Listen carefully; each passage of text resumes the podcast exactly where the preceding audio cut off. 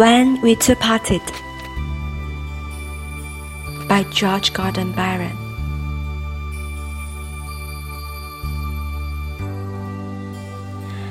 When we two parted in silence and tears, half broken hearted to suffer for years, pale grew thy cheek and cold, colder thy kiss. Truly dead our foretold sorrow to this.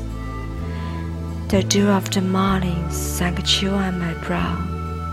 It felt like the warning of what I feel now.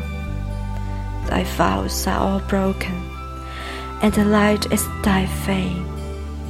I hear thy name spoken, and share in its shame. They name thee before me and now to my ear, a shadow comes on me, why withal so dear? They know not I knew thee, who knew thee too well.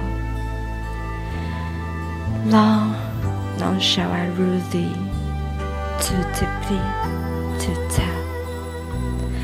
In secrets we met, in silence I grieve that thy heart could forget a spirit deceive.